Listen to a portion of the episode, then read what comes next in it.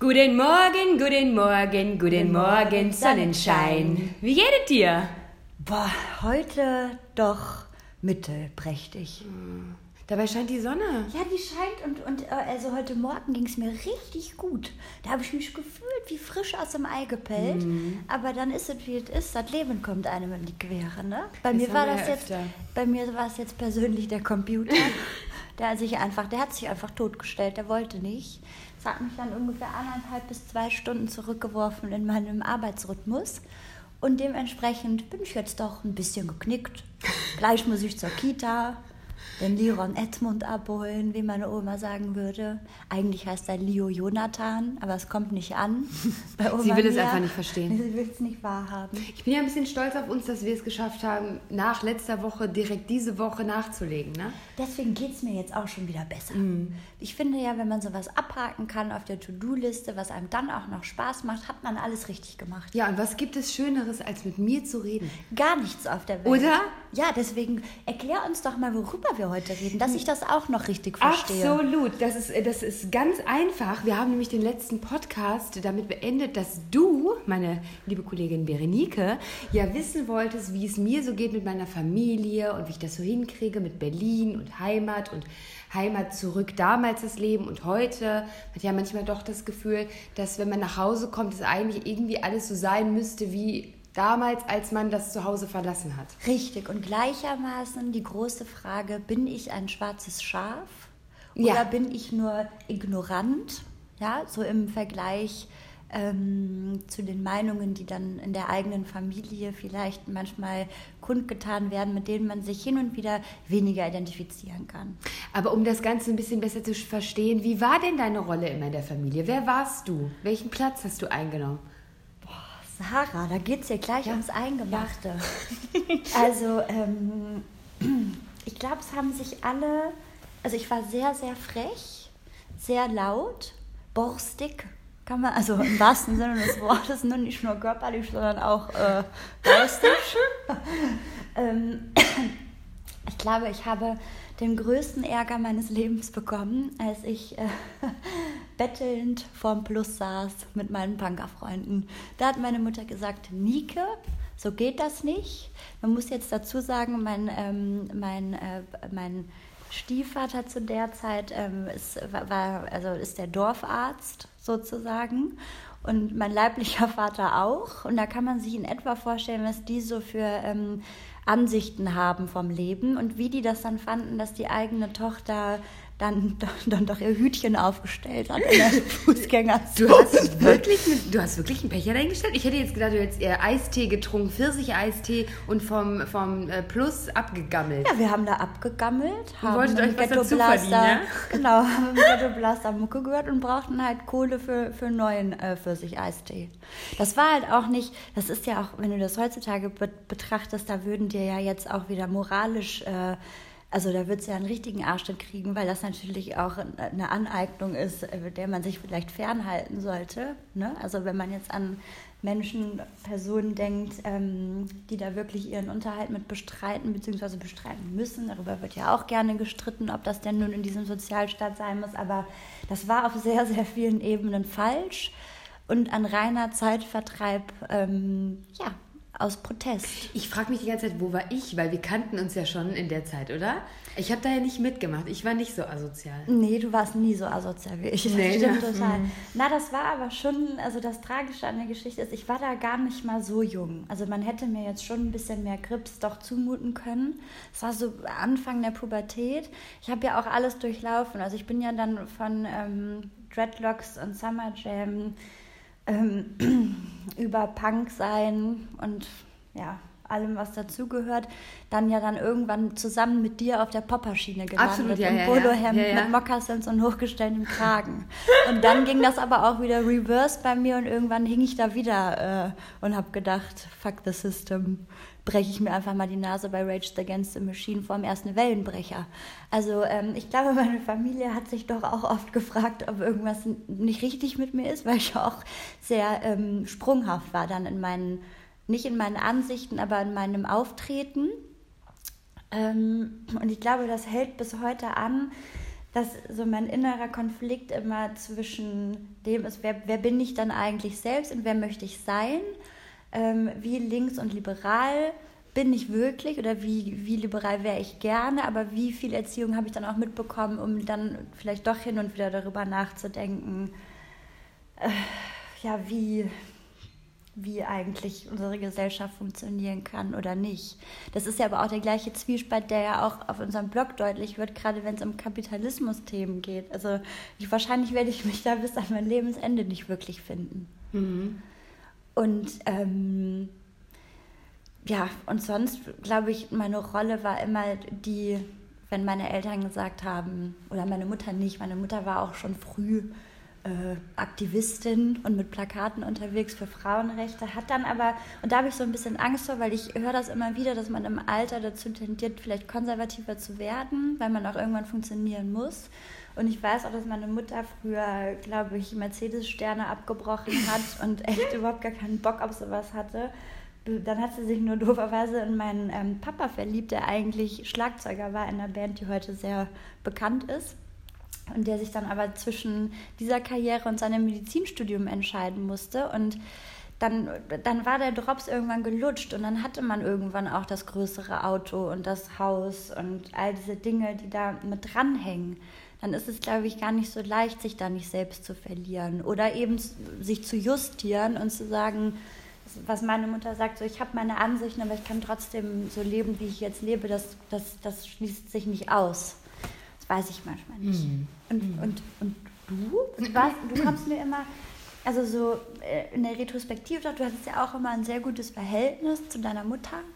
Hatte ich ja. Ähm, ich, ich kann mir noch. gar nicht vorstellen, ich kann mir vorstellen, dass ihr euch vielleicht mal angezickt habt, aber ich kann mir nicht vorstellen, dass du richtig Scheiße gebaut hast. Ähm, Erinnere ich mich auch nicht nee, dran. Nee, Scheiße gebaut nicht. Also meine Rolle in der, in der Familie war immer so ein bisschen, ich war die, die ähm, alles kann und macht und selbstständig. Also ich war die Technikangestellte bei uns und die äh, auch gerne mal die, die noch saugt und das Badezimmer macht. Also ich sehr verantwortungsvoll. Äh, ähm, ich war aber auch diejenige, die sich sehr oft sehr ungerecht behandelt gefühlt hat. Und äh, das hatte ich ja beim letzten Mal schon gesagt, ich bin schon auch sehr feedbackabhängig. Also wenn meine Mutter dann irgendwie kein Feedback gegeben hat oder negatives Feedback gesendet hat, dann war ich schon auch sehr entzürnt und sehr traurig. Und äh, mhm. meine Mutter sagte ja dann auch mal zu mir irgendwann, als wir uns äh, stritten, Sarah, wir sind hier nicht bei Arabella. ne, das hatte ich, glaube ich, auch schon mal erzählt, ähm, weil ich doch sehr dramatisch sein kann. Ähm, und wir haben uns sehr viel gestritten in der, in der Pubertät. Ich bin aber dann auch immer mit einem kleinen Blümchen wieder nach Hause gekommen und habe mich entschuldigt. Ähm, ich, aber ich war wirklich, im, im, Gegensatz zu dir, die ja wirklich so ein bisschen alles durchgespult hat und spielt und ähm, diverse Phasen irgendwie durchlebt hat, war ich eher immer die Strebsame. Jetzt gar nicht unbedingt in der Schule, aber ich habe fast jedes Wochenende gekellnert, um mir äh, meine eigenen Klamotten zu kaufen oder das, was ich gerne als Add-on haben wollte, weil meine Mutter das nicht bezahlen wollte. Ähm, und habe dann die Schule eher links liegen gelassen und war dann sehr strebsam am Wochenende, weil mir das auch mega viel Spaß gemacht hat, mit Menschen zusammenzuarbeiten. Und ich da natürlich wieder super gutes Feedback bekommen habe. Ne? Mhm. Ähm, und ähm, das durchzog sich eigentlich die ganze Zeit, ähm, solange ich zu Hause gelebt habe. Und ich bin heute noch diejenige, ich bin der, der Ruhepol der Familie, der alles sehr, sehr cool klärt und zwischen den, ich habe noch zwei weitere Schwestern, ähm, manchmal so ein bisschen erklärt und verhandelt. Das ist ganz, ganz, ganz konträr wirklich zu, ja. zu, meiner Position, weil meine Schwestern sind jünger als ich und ich habe immer das Gefühl, also gerade meine mittlere Schwester, die schwebt immer so über den Dingen. Die ist vielleicht auch nicht immer leicht, ich habe dich sehr, sehr, sehr, sehr lieb, Mäuschen. Aber, ähm, aber es ist total krass, oft wenn wir zu Hause diskutieren, dann ist hier auch immer so, jetzt regt euch alle mal ab, ey. Also die ist so ganz ruhig und so, boah, seid mal nicht so laut jetzt. Und ähm, ja, und ich war immer, immer schon sehr, sehr hedonistisch. Also nicht unbedingt, ähm, also ich war, glaube ich, selbstbestimmt und man konnte mir auch Verantwortung übertragen, aber ich hatte jetzt nicht ein ein Verantwortungsbewusstsein, auch was so Geld betrifft. Ich habe in meinem Studium auch viel gearbeitet, aber ich da habe mir dann halt ausgerechnet einen Job ausgesucht, der dann auch geil war. Ich war dann Festivaljägerett und habe halt auf Festivals Leute mit Jägermeister abgefüllt ähm, und hatte dann den Spaß meines Lebens drei, vier Tage und habe richtig viel Geld nach Hause gebracht und habe es dann auch einfach alles wieder ausgegeben. Das ist ja auch total witzig, ne? Ich habe zwei Freundinnen, Ziska und dich. Ja. Da habe ich regelmäßig mit den Muttis telefoniert, weil die mich angerufen haben. Also deine Mutter hat auch regelmäßig bei mir angerufen und gefragt, wie wir dich jetzt wieder justieren können ja. und was wir machen können. Und da musste ich das vieles weiß erklären. Ich ja gar nicht. Das weiß ich ja auch jetzt erst im Nachhinein. Obwohl das auch ganz witzig, also ich habe mich nie viel mit meiner Mutter gestritten, weil meine mhm. Mutter ist sehr sehr, sehr äh, offen auch mir gegenüber und die hat ein scheiß Vertrauen in ihre Kinder. Ähm, und das, das habe ich sie auch schon mal gefragt. So, Mama, du hast ja damals echt viel mitbekommen. Du bist ja auch nicht blöde. Aber du, hast, du warst nie richtig streng. Also du warst eher so unterstützend und hast dann irgendwann mal gesagt, so Nike, hier jetzt Mathe. Ne? Nachdem sie sich das lange ist angeguckt jetzt, hat. Äh, da musst du jetzt mal, weil du hast ja Ziele. Ist nicht mein Bier.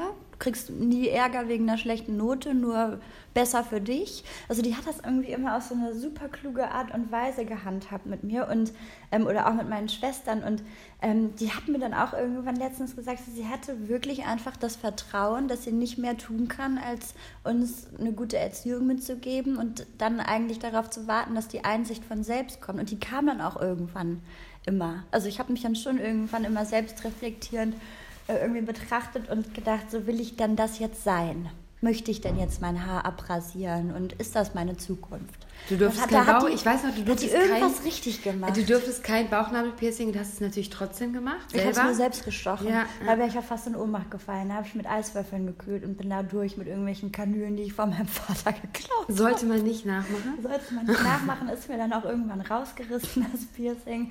War wohl nicht tief genug gestochen. Mhm. Ähm, dann weiß ich noch, dann bin ich irgendwann nach Hause gekommen und hatte ein Nasenpiercing und einen äh, Lippenring. Und dann habe ich meiner Mutter aber am Telefon gesagt, ich würde jetzt gleich nach Hause kommen und wir müssten reden, weil ich sei schwanger. Und dann bin ich nach Hause gekommen und gesagt, Mama, hör mal, das war nur ein Scherz. Ich habe einfach nur zwei Piercings, ist doch gar nicht so schlimm. Meine Mutter. Das ist ja eine großartige nicht, Strategie. wusste nicht, ob sie lachen oder weinen soll. Und in dem Moment kam dann äh, Oma Mia ums Eck, tatsächlich wirklich, also on point. Und dann äh, sah sie nur, wie meine Mutter entsetzt vor mir stand und anfing und so, das nimmst du da jetzt sofort raus. Und meine Oma guckt mich an, die ja wirklich alt war damals schon, ja. Und ich habe gedacht, oh nee, jetzt hackt die auch noch auf mir rum. Und dann sagt meine Oma, hör mal, Ellen, ne, das ist doch nicht dein Ernst. Wegen so eine Pin machst du ja so einen Aufstand. meine Mutter, meiner Mutter fiel alles aus dem Gesicht und ich dachte so, juhu. Ja, und irgendwann habe ich dann aber selber gemerkt, dass mir vielleicht zwei Piercings im Gesicht auch zu viel sind. Wo waren die? In der Nase? Und ich hatte Nase und einen Lippenring. Ja, stimmt, jetzt, man sieht es doch ja, noch ein bisschen. Sieht noch. Man sieht ja. es. Und äh, nee, aber irgendwann äh, Nee, ich war auch, aber gut, man muss auch dazu sagen, dass meine Mama immer die Gewissheit hatte, dass ich sehr, sehr gute Freundinnen und Freunde habe, die auf der richtigen Bahn sind. Ne? Ich Unter war anderem da. Ich ja war du. da. Ähm, und dass ich, ähm, ich bin ja jetzt auch nie abgekackt in der Schule oder mhm. so. Also da war ja jetzt nie die Sorge, dass ich jetzt ähm, nur wegen dieser Umstände oder Hobbys, die ich dann irgendwie gepflegt habe, jetzt komplett rausfalle aus dem System. Vielleicht ja. ging es auch deshalb so halbwegs gut. Aber ich merke das dann heutzutage, dass man sich, dass ich an, auf der einen Seite merke, wie ähnlich ich meinen Eltern werde, und zwar beiden, was ich nie gedacht hätte, weil die beide sehr, sehr unterschiedlich sind. Und auf der anderen Seite, wie man einfach eine Abneigung ähm, gegenüber Dingen entwickelt, die zu Hause gang und gäbe mhm. sind. Also zum Beispiel unser Kühlschrank, der explodiert immer und ich kriege jedes Mal wirklich so Autoaggression und muss meine Gurgel irgendwie äh, in den Griff kriegen weil das für mich so eine maßlose Verschwendung immer ist, also in meinen Augen. Ähm, und ich bin deswegen total sporadisch und gucke irgendwie, dass ich nichts, dass ich so wenig wie möglich wegwerfe und wenig einkaufe und dann halt nicht fünf Käsesorten habe, sondern zwei und einen Aufstrich. Und das ist ganz, ganz, ganz anders dann als zu Hause. Mhm. Wo dann auch mal ähm, das Jahrsprudelwasser rumsteht. Und alles andere ist dann aber irgendwie super teuer und wo ich dann irgendwie mir denke, so, das kann ja nicht euer scheiß Ernst jetzt mm. sein. Das, ne? Aber das habe ich auch ganz, ganz krass, dass ich schon oft versucht habe, den Inhalt des, also den Kühlschrankinhalt komplett auf den Kopf zu stellen und ich bis heute nicht verstehe, wie man manche Produkte kaufen kann und wie, in welchem Überfluss und wo man das Fleisch kauft und so weiter und so fort. Und jetzt komme ich ja natürlich aus einem mini, mini, mini kleinen Dorf. Du kommst aus einem etwas größeren Dorf. Ja, das ist mini, ähm, mini kurz entfernt, nämlich genau. eine, eine Landstraße genau. entfernt. Genau. Ähm, und man müsste ja eigentlich davon ausgehen, dass das Bewusstsein im Dorf, auch die Bauern sind und so weiter und so fort, äh, für Lebensmittel viel größer ist. Dem ist zumindest in meiner Familie und ich weiß auch im Umfeld, überhaupt nicht so. Also wenn ich dann den Einkauf mache und mit meiner Mutter unterwegs bin ähm, und dann alles in den Korb stecke, was ich irgendwie so kaufen möchte, dann sehe ich schon meine Mutter schlucken. Und dann ist schon irgendwie so, dass ich sage, Mama, ich, ich bezahle den auch. Also das ist mir egal, Hauptsache, so, mhm. da ist vernünftiges Zeug drin. Das ist, das kommt auch nicht an. Da kann ich mich irgendwie auf den Kopf stellen. Bin, ich bin schon froh, dass jetzt die Biomilch gekauft wird.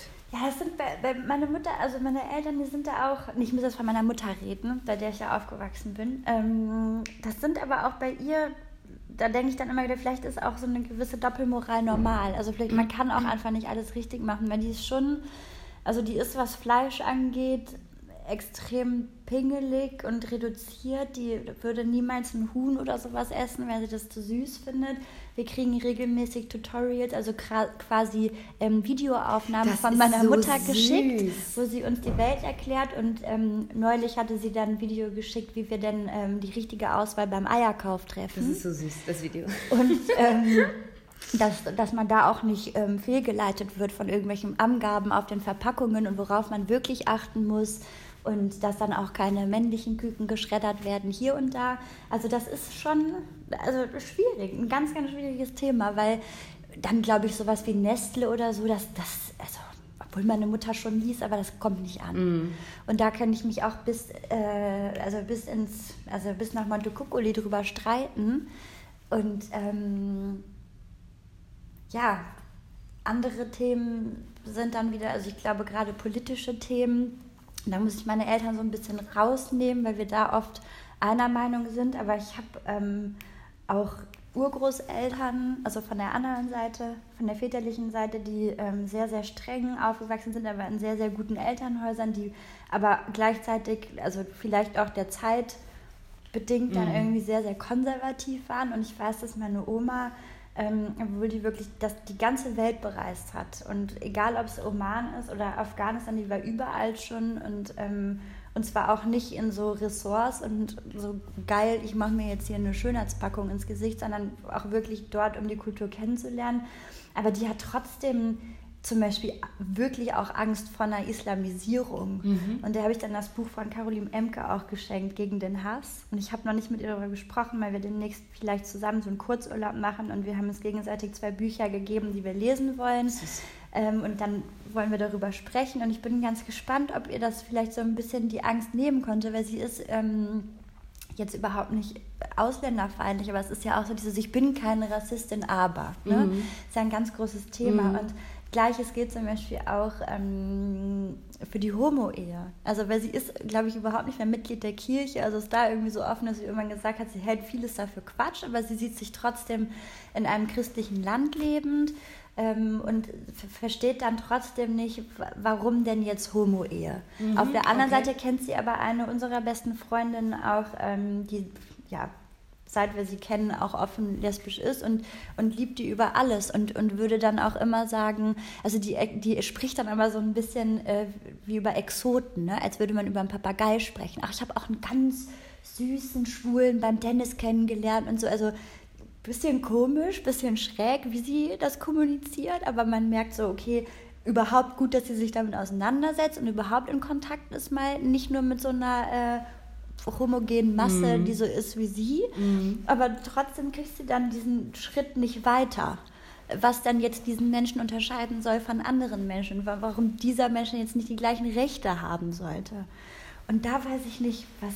Also da, mein Gott, also ich habe wirklich schon versucht, diplomatisch zu sein, aber ähm, und habe dann auch versucht zu erklären, was ja auch in den Medien oft passiert und dass das viel auch Panikmache ist und Terrorismus, ich sehe das alles sehr, sehr, sehr kritisch, die Berichterstattung in Deutschland, ähm, dass man da wirklich so Angst hat. Aber tja, ich bin da noch nicht richtig zum Ziel gekommen. Du? Du hast doch letztens so ein genau. schönes Erlebnis gehabt. Genau, das ist ein bisschen schade eigentlich. Wir, also ich hatte, wir haben letztes Mal schon erzählt, wir saßen Weihnachten zusammen und ich habe dann irgendwann ja Fragen gestellt, weil meine Oma sich praktisch nicht so richtig zu den Kriegen äußern will. Und, ähm, zu dann, den, also nicht zu den Herrschenden, sondern Nein, genau, zum, zum Zweiten Weltkrieg vor allem. Und äh, dass ich aus ihr nichts rauskriege, mein, mein Opa leider schon verstorben ist und ähm, nie mit ihm darüber gesprochen habe. Meine Oma saß am Tisch, als ich das nochmal ansprach. Sie jetzt gar nicht persönlich adressierte, sondern äh, praktisch erzählt hat, dass ich ja mit Oma schon mal versucht habe, darüber zu reden, aber dass da irgendwie auch gar nicht so, gar nicht so viel kam und ich würde so viel mhm. gerne wissen und so weiter und so fort. Und er hatte das ja dann so ein bisschen mit so einer Fragerunde gemacht und dann fühlten sich alle sehr involviert und alle konnten was dazu sagen, ohne verurteilt zu werden. Jetzt ist es ein bisschen schade, weil ich habe tatsächlich ein Ast meiner Familie ist, das ist nicht ausgesprochen, aber es ist ziemlich offensichtlich ein AfD-Ast. Also die sind jetzt nicht politisch aktiv, aber Scheiße. sie sind offensichtlich ähm, AfD-Wähler, ähm, zumindest so, was man auf Facebook sieht und das macht alles irgendwie auch Sinn. Und das ist ein bisschen schade, dass die nicht da waren, mhm. ähm, weil irgendwie hatte ich in den Vorjahren habe ich immer gedacht, nee, das sprichst du nicht an, weil das führt zu Konflikten und ich möchte in dieser riesengroßen Familie keinen Konflikt. Aber ich weiß, ich habe meinen schwulen Onkel Andi auf jeden Fall, egal was passiert, die anderen auch, aber der ist so ein bisschen rebellischer und findet das alles total scheiße. Mhm. Ähm, den hätte ich auf jeden Fall richtig auf meiner Seite. Ähm, ich würde beim nächsten Mal müssen wir das irgendwie dahin kriegen, dass wir das nochmal aufgreifen, damit ich das endlich mal nicht verstehe, sondern einfach mal in Erfahrung bringe, wieso, weshalb, warum. Aber du schaffst halt immer so, ein, so was, was ich ähm, ganz selten schaffe. Also ich, ich übe mich darin, in dieser Toleranz oder in dieser in diesem Aufgeschlossensein, was, was du irgendwie schon längst hast, da kommst du mir manchmal vor wie so ein Stein der Weisen. Weil ich glaube, wenn mir das, also wenn, wenn man mir dann gegenübertreten würde innerhalb der Familie, ich wäre so in Rage, ich wäre so wütend und enttäuscht, ich weiß gar nicht, ob ich das, ähm, ich würde das versuchen, natürlich einen, Diskurs herzustellen oder einfach darüber sprechen zu können, aber ich weiß nicht, ob ich nicht tatsächlich daran scheitern würde. Nee, ich schlüpfe in so eine Rolle ein Stück weit, in so eine Moderatorinnenrolle. Und mhm. das habe ich auch in der Uni schon immer ganz gut machen können, dass ich wirklich, wenn ich irgendwie journalistisch an was rangegangen bin, mir alle Sichtweisen praktisch geholt habe, auch kritisch nachgefragt habe, aber in dem Moment jetzt nicht arg wertend oder jemanden belastend, damit er mir weiter antwortet, damit er sich bei mir wohlfühlt. Hast du denn da irgendwelche Tipps, wie man sich da selbst runterbringen kann. Also gerade wenn es so Extreme sind wie jetzt AfD wählende ähm, Familienmitglieder, das ist ja dann sehr nah an einem dran. Und ich finde, dass sobald Emotionen irgendwie ähm, ja im Spiel sind, also weißt du, wenn jetzt ein Jens Jessen querschlägt mit seinem Zeittitelthema, mm dann, dann habe ich da irgendwie, dann kann ich mal durchatmen, mm. dann kann ich das reflektiert betrachten. Dieser Mann ist fremd.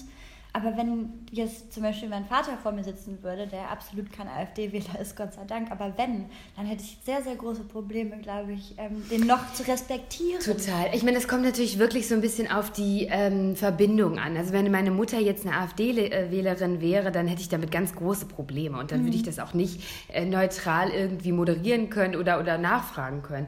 Jetzt ist der die, Familie praktisch ähm, mag ich schon in Teilen auch gerne, aber ist mir jetzt nicht so zugeneigt. Okay. Das heißt, ich habe einen Abstand dazu. Mhm. Und ähm, ich glaube, irgendwann muss man einfach, oder das ist für mich so dieses, an welches Ziel will ich kommen? Und dann, wenn man da so ein bisschen reflektiert drüber und nachdenkt, wie, komm ich, wie kann ich am besten versuchen, das irgendwie zu ändern, indem ich vielleicht in, mich in eine andere Rolle begebe? Mhm. Also das ist so meine, meine Herangehensweise, aber es gibt natürlich super viele äh, Momente, da könnte ich ausrasten, da werde ich böse und dann werde ich gerade, also zum Beispiel auch, ich finde, gerade in der, in, in der Beziehung mit meinem Freund werde ich oft respektlos, weil er mir einfach so krass nah ist, mhm. ähm, dass ich Dinge, ja, dass ich wirklich einfach richtig losschreien könnte, weil ich manches nicht verstehe und denke, du bist doch mein Freund, hast du, hast du ein Loch im Kopf? Mhm. Ja, da, hat's, da bin ich nicht die, die neutrale Moderatorin.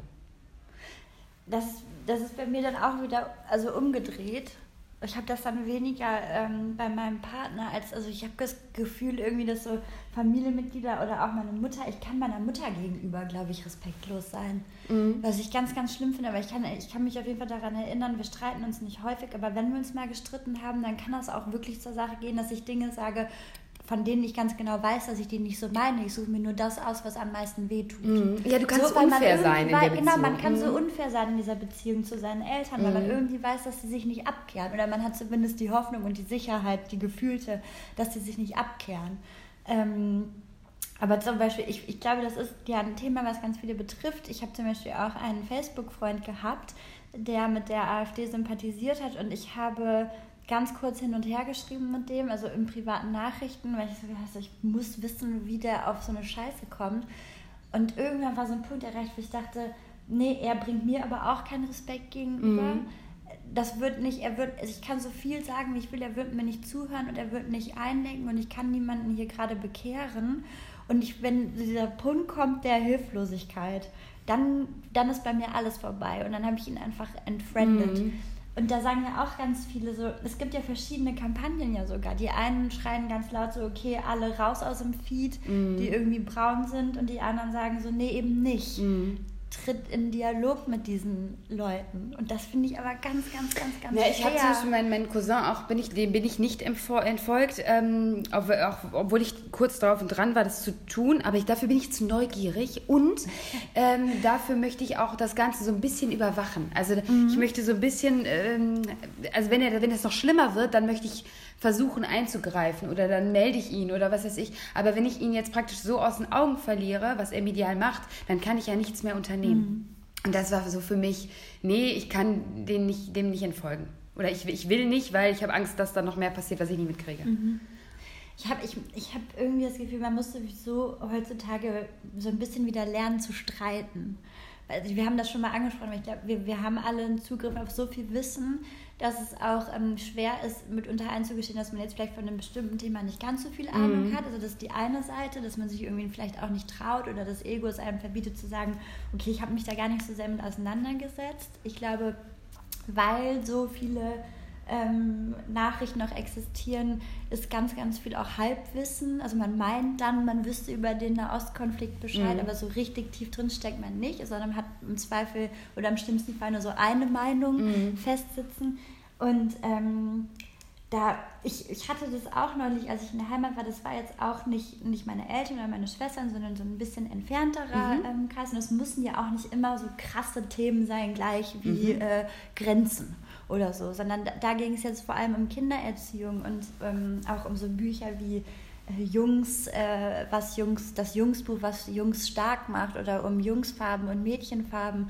Und das war für mich, das war für mich ganz, ganz schlimm und das hat mir ganz, ganz doll wehgetan zu sehen, dass irgendwie bei Menschen, die ich kenne, das immer noch nicht angekommen ist, mhm. dass zum Beispiel Farben für alle Menschen da sind und das dass das wirklich, ich, ich bin weg, ich bin Mutter von einem Jungen, der sehr, den ich versucht habe, halbwegs genderneutral zu erziehen und der trotzdem nur mit Zügen spielt. Also ich verstehe schon auch die Kritik an dieser genderneutralen Erziehung und dass es oftmals auch nicht funktioniert oder dass es auch einfach nicht schlimm ist wenn es nicht funktioniert, man muss ja nicht auf Teufel komm raus dagegen sein, aber dass ein Kind einfach alle Möglichkeiten haben muss und dass sich einem Kind nicht beibringen darf, sich zu beschneiden an Dingen, die es vielleicht gerne machen möchte, aufgrund des Geschlechts. So, das ist, glaube ich, was, worauf man sich als Mensch gut einigen kann, ähm, egal welcher Bewegung man jetzt angehört oder was auch immer. Und ähm, als ich das dann so mitbekommen hatte, dann bin ich ganz still geworden, weil ich mhm. hatte ganz doll Angst, mich zu streiten, weil ich diese Person so lieb habe und so schätze und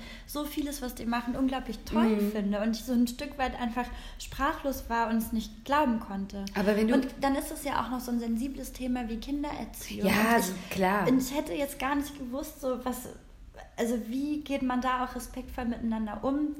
Wie schafft man das da irgendwie seine Meinung ähm, zu sagen, ohne belehrend wirken zu wollen und offen zu bleiben. Ja. Ich finde das total schwer. Aber ich finde da, gerade das ist so ein, ein guter Punkt für, ähm, warum gibt es denn, also, also, die Mutter zum Beispiel zu fragen, wie, warum machst du das mit den, mit den Jungsfarben? Ähm, ne, weil ich, ich verstehe das nicht so ganz. Und dann irgendwie antwortet sie darauf und dann kann man so seine Position ähm, so ein bisschen ja, erläutern und so ein bisschen versuchen zu sagen, ach so, okay, krass. Ja, ich versuche das eher so und so zu machen. Und meine Hoffnung ist dann immer, dass die, dass die Menschen sich nicht vom Kopf gestoßen fühlen, mhm. sondern offen und bereit sind, irgendwie zu sagen, so, ach krass, ja, habe ich noch gar nicht so gesehen. Oder zu sagen, ja, Sarah, aber. Und dass man dann irgendwie nicht streitet direkt, sondern in den Diskurs geht. Ich muss das volle Möhre lernen. Also, weil was ich irgendwie dann ähm, sprachlich in Texten ganz gut kann, so ein bisschen diplomatisch sein und respektvoll, das fällt mir dann oft im, im echten Leben schwerer. Also ja, gut, nicht man so, kann nicht alles, ne? Nee, kann ich eh nicht. Ich kann wirklich sehr wenig, ehrlich gesagt. Aber ähm, wenn, ja, also sich einfach auch das zu Herzen nehmen, was man selbst schreibt oder wofür man selbst einsteht. Nur ich bin manchmal in der Realität nicht äh, ähm, Herr der Lage, äh, Herrin, Entschuldigung, Herrin der Lage. Aber das ist total absurd irgendwie, weil ich finde, du bist eine total entspannte, zenhafte Mama. Also du bist so, selber Ne, ich glaube, der Leo könnte irgendwie, wer weiß was machen. Du würdest die ganze Sache erstmal in Ruhe klären, aber nicht so, dass man von außen denkt so, Mann, der arme Junge. So, ne? Wenn man äh. so eine, so eine Übersinn-Mama hat, sondern du machst es so, so, so reif und so, dass der Leo das annimmt und verstehen kann. Das ist total witzig, ne? Also da hast du irgendwie. Ja, gut, aber das ist, glaube ich, ähm, ich, ich glaube, das sind bei mir nur wenige Themen. Also ich kann ganz viel, ganz diplomatisch und, und total ruhig und auch so, ja, dann bla bla, denke ich dann schon manchmal insgeheim, weil dann kann ich dann auch gut, auch vor allem wenn ich mit meinem Freund kann ich gut respektvoll streiten, weil wir politisch auch oft unterschiedlich sind, also weil er ist viel apokalyptischer und denkt, oh Gott, die ähm, Entwicklungshilfe hier und da und wenn die da jetzt wieder rausgehen, dann ist das alles für einen Arsch und ich denke mir aber jeder einzelne Mensch oder jedes einzelne Kind, dem da geholfen wird, der ist es mhm. ja schon was wert, also wir stoßen dagegen an, aber das funktioniert respektvoll, nur es gibt so Themenblöcke, wenn man die bei mir anschneidet und dann okay. wirklich so mhm. komplett auf der anderen Seite mhm. steht, dann, ähm, ich glaube, ich merke das auch mehr innerlich, als dass andere das merken, aber ich kriege einen Puls ein Bulle. Das kannst du dir gar nicht vorstellen. Ich bin innerlich, ich, wenn, man, wenn ich was in der Hand hätte, dann würde das schlackern. Aber ich sehe dir das schon an. Deine Mimik entgleist. Ja also das ist ja auch richtig. Ich kriege ja so Wutflecken. Selbst wenn ich gar nichts sage, kriege ich rote Flecken im Gesicht, wenn ich innerlich richtig, richtig wütend bin. Und das blockiert mich dann auch. Ich glaube, ich schütte so viel irgendwas aus, dass mein Sprachzentrum auch einfach nicht richtig mehr mitmacht und mein Hirn eh nicht. Und dann würde ich eigentlich am liebsten ähm, bin ich froh, dass ich so sozialisiert bin, dass man jetzt keine Gewalt anwendet, aber ich könnte dann schon auch mal was werfen. Ja, nee, ich merke dir das sofort an. Ich finde, ja. das, ist, das ist sehr eindeutig, ja. wenn, man, wenn es dir nicht gut geht. Gut, und mein Sohn, der diskutiert hat Gott sei Dank noch nicht mit mir darüber, äh, was man jetzt wählen sollte oder nicht. Aber sollte das dann irgendwann der Fall sein, dann werden da wahrscheinlich auch die Fetzen fliegen. Ja, ja. Verbal. Ja, verstehe. Verbal. Verstehe. Ja, ich, ähm, ja, ich glaube, man kann nicht mehr tun, als ähm, aber auch sich selbst immer wieder vor Augen zu halten, dass Meinungsfreiheit ein ganz, ganz, ganz, ganz wichtiges Thema auch gerade ist und immer sein wird und unter einem sehr, sehr großen Schutzschild eigentlich verweilen sollte. Das, mir fällt das auch oft schwer, also gerade wenn es um Demos geht oder um das, was manche Menschen sagen, aber ich finde, bis zu einem bestimmten Grund ähm, wo es nicht gegen Menschenrechte geht oder wo es, ne, ja, ihr wisst, was ich meine, also wo es so komplett äh, daneben ist, muss man das auch zulassen. Also mhm. Also zum Beispiel jetzt, ich fand es total falsch, dass Jens Jessen den Titel bekommen hat. Ich finde es aber wichtig, dass so eine Meinung trotzdem Öffentlichkeit hat, egal für wie falsch ich die halte. Ich habe mich fast übergeben auf meine Donnerstagszeit. Ja, wirklich. Ich war aber morgen kommt doch die, die, Gegendarstellung, oder? Morgen kommt eine Gegendarstellung. Ich finde das auch wichtig. Das stand auch gleich unter dem Artikel. Mhm. Da, ich, da war ich dann so, okay, ja, alles klar. Nur das Problem ist halt, dass du dir als Zeit natürlich darüber im Klaren sein musst, was für eine Power Power du hast und wer das liest und wie reflektiert die Menschen dann sind, die das lesen. Also du schmeißt ja eigentlich allen Kritikerinnen und Kritikern mit so einem Artikel all das in Rachen, was sie lesen wollen. Total. Das ist ein sehr reaktionärer Artikel. Absolut, aber das ist natürlich auch ein Artikel, der viel ausgelöst hat und die, die Frage ist, ob die andere Meinung das auch ausgelöst hätte. Ich glaube, nee, deswegen sage ich ja, dass ich die Meinung, nee, da, also verstehe mich nicht falsch, mhm. ich bin, das ist das, was ich eigentlich sagen wollte, dass diese Meinungen müssen die müssen auch in der mm. Demokratie, also die müssen, die muss es geben mm. und die muss man auch schreiben dürfen, die Meinungen, auch in so einem Magazin wie der Zeit. Ich halte das nur für falsch, das auf der Titelseite. Das, das bekommt dann halt ein Gewicht, was dann vielleicht doch nicht mehr richtig ist, weil es bekommt halt mehr Öffentlichkeit als als angebracht gewesen wäre. Ja, ja, also weil man hebt ja damit eigentlich eine Meinung über alle anderen, die aber sehr streitbar ist.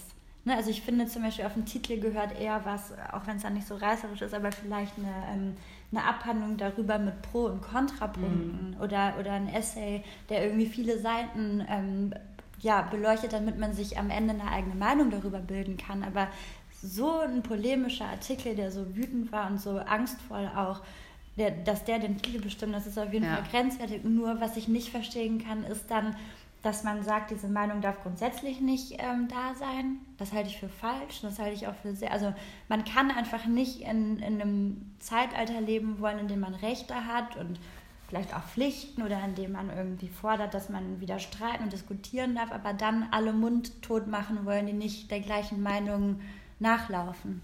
Das gilt für, für den Feminismus oder für die Feminismen, die es gibt, genauso wie für politische Themen und sei es die AfD. Es ist total wichtig, dass äh, eine, etwas, das nicht so nationalsozialistisch ist oder rechtsradikal, aber ähm, noch im Rahmen unserer Gesetze sehr, sehr, sehr, sehr, sehr, sehr konservativ ist, dass das trotzdem gesagt werden muss, weil du kannst nicht das, was dir nicht gefällt, im Keim ersticken. Also damit machst du es nicht besser, sondern ich glaube, dass man damit das Übel mehr befeuert. Und das sieht man jetzt auch, glaube ich, bei einem Jens Jessen, der unter der Gürtellinie beleidigt und bedroht wird derzeit, ähm, wo ich mich dann auch frage, was bringt es den Autorinnen jetzt von verschiedenen großen Magazinen auch, ähm, so Polemiken zu schreiben, die überhaupt nicht mit Argumenten daherkommen dagegen, sondern sich einfach nur lustig machen. Also wenn du dich über so einen Menschen lustig machst, dann hast du nicht verstanden, wie gefährlich solche Menschen sagen, am Ende des ne? Tages nährt das halt noch mehr. Ne? Das ist so ein bisschen das, das Thema ja auch bei der AfD. Also es bringt uns nichts, die abzutun als dumme, Gehirn ne, geschädigte Leute die, ähm, mit Sicherheit riesengroße Arschlöcher sind, aber die man irgendwie nur auslachen kann. Das bringt uns halt nicht weiter, das bringt uns leider genau in die falsche Richtung und das gilt dann, glaube ich, auch für solche Themen. Also man muss die schon ernst nehmen und wenn man das nicht tut, dann äh, passiert halt auch sowas wie in den USA mit Trump. Also deswegen, ich, ich, ich würde vorschlagen, da auch ein bisschen, ich weiß, dass es schwer ist, Empathie für Arschlöcher zu empfinden und vielleicht muss man auch nicht unbedingt Empathie empfinden, mir fällt nur kein anderes Wort, aber man muss zumindest versuchen, sich mal in einen anderen Menschen reinzudenken, wie der jetzt darauf kommen könnte. Genau, deswegen. Ob also dieser also, Mann jetzt vielleicht tatsächlich ein paar Sachen in die falsche Röhre gekriegt hat und, und er erschaudert. So, vielleicht ist das so, aber dann ist es ja besser, mit ihm zu sprechen und ihm das zu nehmen, als sich erneut über ihn lustig zu machen, worin er sich dann wieder bestärkt fühlt in dem, Absolut. was er sagt, nämlich Total. diesem Vorwurf des totalitären Feminismus, was natürlich riesengroßer Quatsch ist. Total. Ja, aber das ist natürlich das Gleiche, so ein bisschen wie mit meiner Familie, mit dem AfD-Ast praktisch.